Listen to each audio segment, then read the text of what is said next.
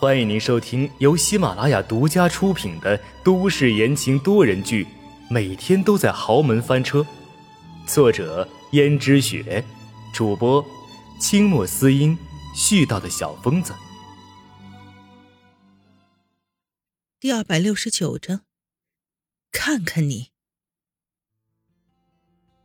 虽然他努力的想把这些记忆全部抛出自己的脑海，但是他做不到，根本就做不到。而江逸轩的脑子里此时总想着怎样才能让温思思对自己就范，可温思思却不是那么容易就范的女人，那他到底要怎么办？江逸轩即使偶尔看到温思思，他也不敢轻举妄动，但是他越发的觉得，越是得不到的，他越想要要。这时的温思思看着江逸轩，江逸轩也看着温思思。温思思道：“江逸轩，你今天公司没事吗？”“有事儿，不过我想回来看看你。”温思思看了看旁边有人，显然江逸轩是特意挑旁边有人的时候说，那自己也就没有办法拒绝，实在是太阴险了。不过这个时候他也没办法呀。这也让温思思心里十分的鄙视江逸轩的卑鄙，可是他却无可奈何。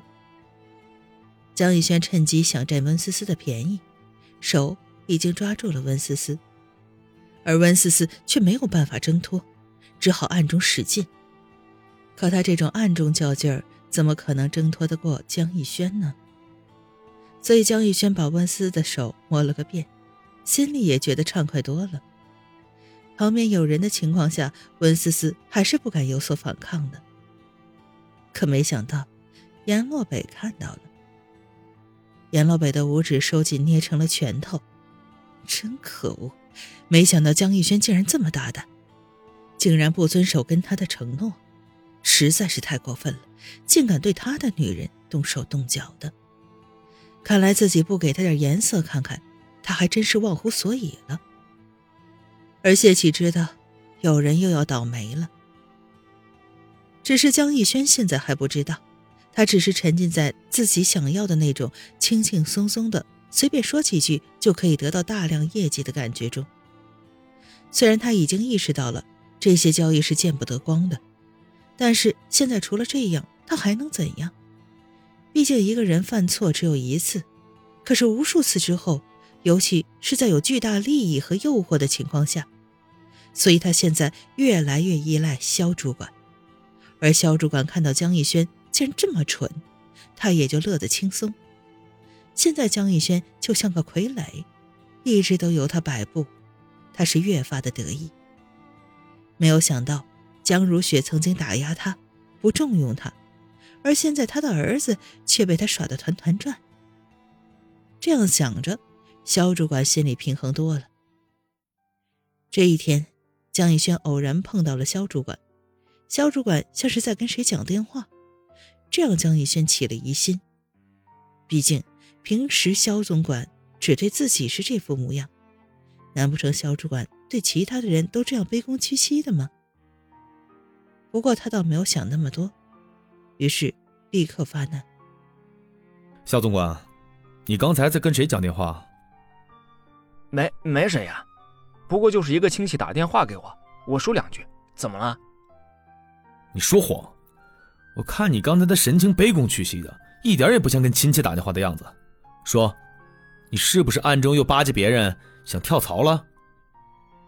怎么会呢，江少爷，你这么厚待我，又给我加薪，又给我升职的，我怎么会背叛你呢？哎，不会的，不会的。不会？那你拿什么证明？肖总管心情不好，打电话竟然被江逸轩撞到了。江逸轩就算是再笨，也明白跳槽这个道理，还有商业间谍的事情。可江逸轩是很好哄的，于是肖主管做出一副苦哈哈的样子道：“哎，少爷啊，你是不知道，我那个亲戚是我的长辈，他最近家里有点困难，又向我借钱。可是我虽然最近蒙你关照，小赚了一笔。”但是我哪有那么多钱借给他呀？所以我才正在安慰他，免得他觉得我不顾我们的亲戚情谊，不是？听着这样的说辞，江玉轩真的信了，于是道：“你说的真的是事实？当然是事实了，我什么时候骗过你啊？也是，那我就暂且相信你一次。你那个亲戚还需要多少钱？”肖主管心想：江玉轩这是干什么？想收买他吗？不过江逸轩的如意算盘倒是打得响。他想。像肖主管看起来这么能干，如果被其他的人挖走了怎么办？所以，如果能够来点小恩小惠就收买他就好了。肖主管却道：“虽然这个数目对于你来说不值得一提，但是对我来说却是一个天文数字啊！所以，江少爷，你还是别问了。到底要多少钱？我掏了。呃，那好吧，需要一百万。什么？”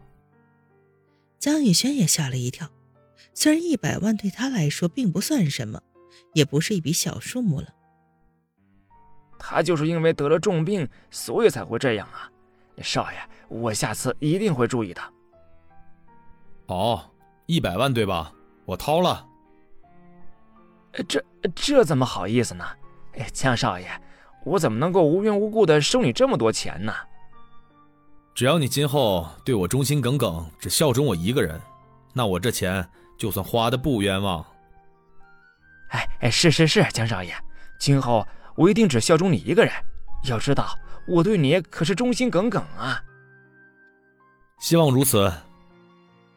然后江玉轩真的拿了一百万给肖主管，毕竟肖主管最近这段时间给他赚的可不止这些钱，他可一定要好好拉拢这位主管。今后自己才有好日子过。他相信钱可以买到一切，包括温思思。他就不信了，温思思现在这么缺钱，难道就不会对钱动心吗？如果温思思不会的话，那只说明他力度不够，钱给的不够多。不知道为什么，他现在竟然越来越喜欢温思思。难道这段时间的相处中，他真的对温思思产生了感情，从而？对轩轩没有了任何兴趣了吗？对于轩轩，江宇轩心里还是有点愧疚，但是他讨厌于轩轩死缠烂打，就是因为他的死缠烂打，才让他对轩轩的那一点愧疚，现在也荡然无存了。